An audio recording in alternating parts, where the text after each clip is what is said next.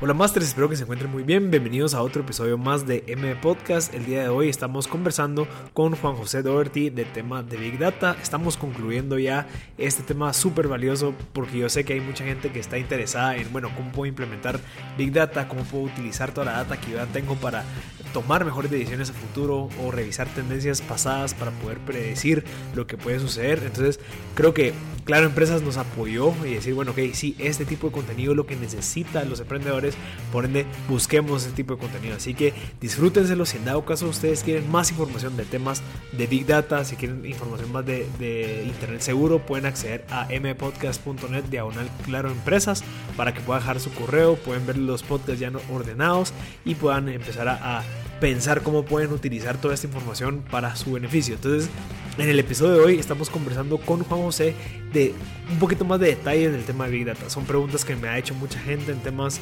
de, de mira, ¿cómo, ¿cuánto me costaría? ¿Cuánto, cuánto sería el costo eh, inicial, digamos, de empezar un, un uso o un departamento, empezar a implementar el Big Data dentro de mis empresas? Entonces, eso nos lo responde ahorita eh, Juan José Doherty. Bueno, tal vez el primer concepto que deberíamos de dejar claro es que Big Data no es un producto, no es un servicio, no es una impresora que yo voy a pagar 300 dólares, la voy a poner ahí y ya está.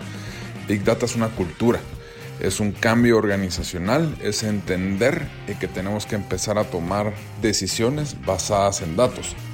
Por ende, determinar un precio, un costo para algo como esto es pues prácticamente imposible, porque no, no, pues no, no es un producto, es al final es lo que me va a llevar a mí a, cambiar esa cultura interna de mi organización.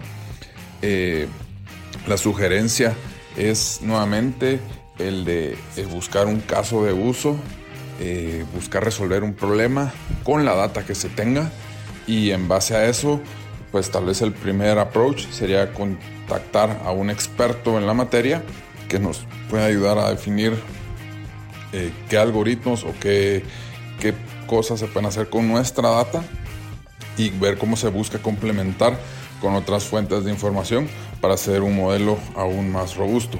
Pero realmente un costo inicial o cuánto puede costarme, eso va a depender del tamaño de la empresa, de la cantidad de datos y del tipo de problemas que se quieran ir resolviendo que es una pregunta que tenemos muchos de los emprendedores de, bueno, ¿cuánto me va a costar? Y creo que lo que nos acaba de decir Juan José es clave, es dependiendo del problema, dependiendo de lo que quieras resolver, como en el episodio pasado decía, busquemos esos quick wins, ¿verdad? Busquemos cómo podemos empezar con lo más pequeño para tener esa ganancia y decir, bueno, ok, si funciona, aprendimos esto, así trabajamos, de este orden es el, mejor que hay que dar la, la información. Entonces, yendo poco a poco avanzando sin tener decir, bueno, este, este servicio de 24 horas me va a costar esto. No, no se sabe, porque al final va a depender mucho del contexto que nos encontremos. Entonces creo que lo primero que tenemos que hacer es, bueno, evaluar qué parte o en qué problema queremos resolver por medio del uso de la Big Data y a base de eso contactar con un eh, experto, digamos, con una empresa que se dedique a eso y decir, mira, ¿cuánto me saldría a resolver este problema con esta data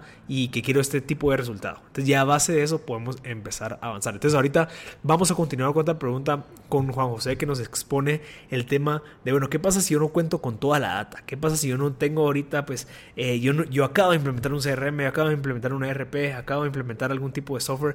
¿Qué, ¿Cuál es mi siguiente acción para empezar a organizarme para poder utilizar Big Data? Uno de los problemas con los que nos tomamos la mayoría de las empresas es que eh, o no tenemos data o la data que tenemos no está lista para ser explotada. Eh, todos sabemos que la data ahora es muy valiosa, incluso hay autores que le llaman a la data el nuevo petróleo del siglo XXI, por ende si mi empresa no tiene data, lo primero que tengo que hacer es buscar esa información dentro de la misma.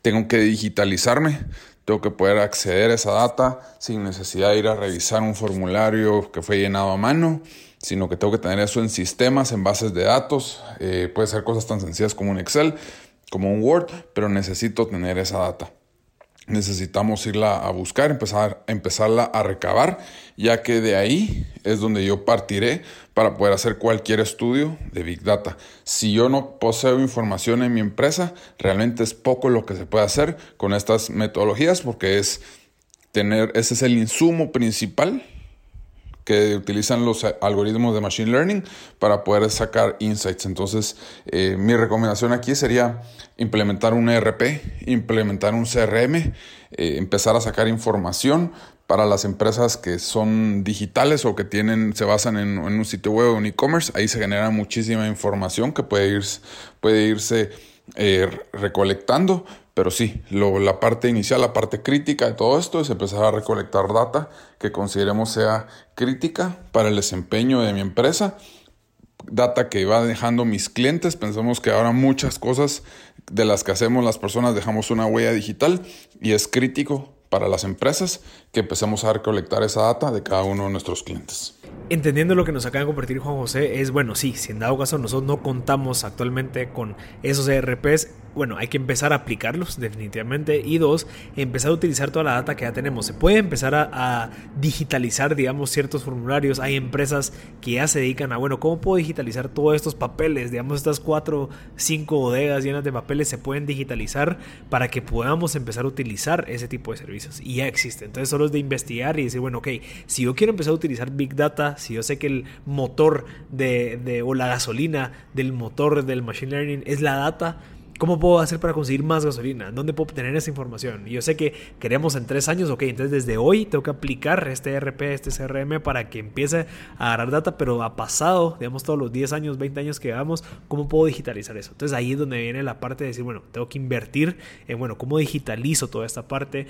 Porque sí, es cierto, o sea, eh, eh, ah, no todos tuvimos esa visión de decir, bueno, voy a digitalizar todo para futuro. Entonces ahorita es cuando tenemos que tomar ese tipo de decisiones. Entonces ahorita lo que vamos a conversar con, eh, con José es bueno, ¿qué más puedo hacer? ¿Qué más? ¿Qué pasa si, si empiezo a utilizar data externa? ¿Qué pasa si empiezo a utilizar otro tipo de recurso para, para alimentar ese motor de Machine Learning para poder empezar a, predecir eh, posibles tendencias y aprovechar esa data para utilizarla a futuro? Ok, yo creo que todo el mundo tenemos claro que es la data interna, es la data que sale de nuestros servidores, de nuestros sistemas.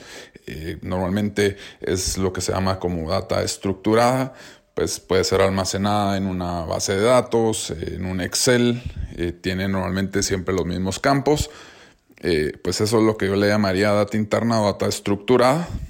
Luego tenemos que buscar cómo complementamos esto con data externa. Eh, data externa, eh, pues pueden ser fuentes de información tales como el censo que acaba de salir, puede ser información como el clima, puede ser información como el tipo de cambio, eh, o puede ser información que suceda dentro de nuestra empresa, pero que hoy no la estamos captando porque no, no, teníamos la capacidad. Por ejemplo, por medio de video, video analítica, pues yo puedo entender cómo se mueve una persona dentro de, mi, dentro de mi tienda.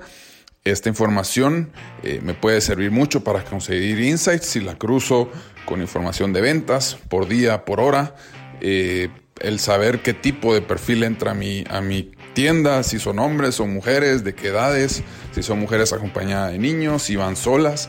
Ese tipo de información que hoy no, no tenemos es lo que deberíamos de estar buscando nosotros las empresas para entender cómo se comporta mi consumidor con mi producto o con mi servicio.